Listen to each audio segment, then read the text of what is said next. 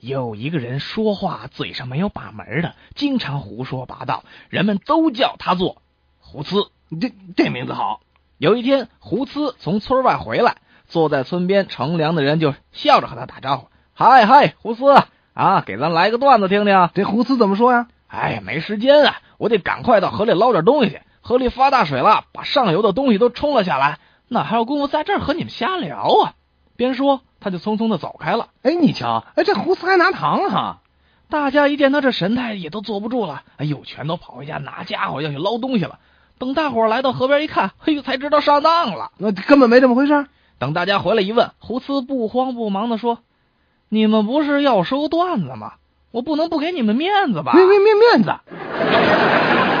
一个在银行工作的小姐收到了一封情书，情书是经常来银行存钱的小伙子写的。这情书写的还是 蛮有创意的嘞。哦哦，怎么写的？念来听听。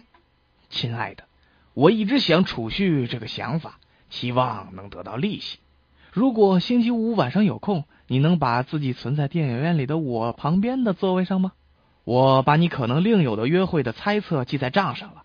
如果真是这样，我想取出我的要求，把它安排在星期六。无论贴现率如何，做你的伴侣十分愉快。我想你不会认为这个要求过分吧？以后再和你核对。你真诚的，皮特。